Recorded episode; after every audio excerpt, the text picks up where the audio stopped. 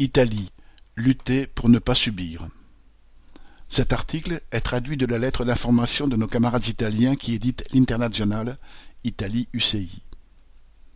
Vendredi 18 juin, près de Novare, dans le nord de l'Italie, un ouvrier de 37 ans, Adil Belagdim, a été renversé et tué par un camion.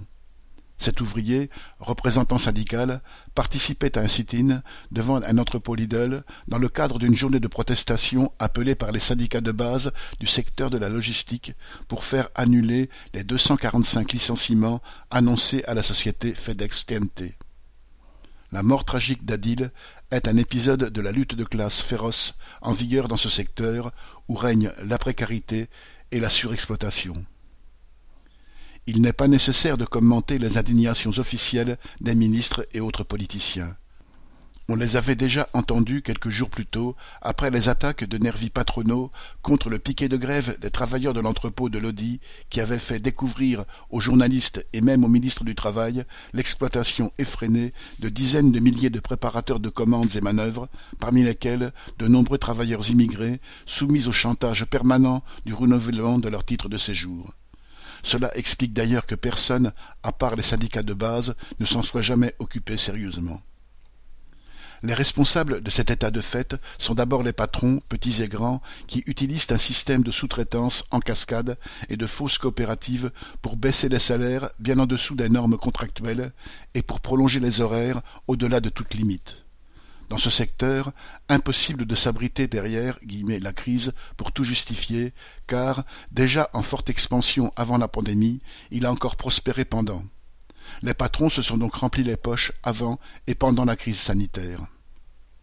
Mais on ne peut taire les responsabilités de l'État. Tous les gouvernements des trente dernières années ont contribué à aplanir la voie pour une bourgeoisie particulièrement sans scrupules, avec une série de lois qui permettent toutes les formes de précarité. Mais les patrons ne se contentent plus du paradis que leur a taillé la législation italienne. Ils en veulent davantage et ne s'embarrassent même plus des quelques lois existantes encore pour protéger les travailleurs.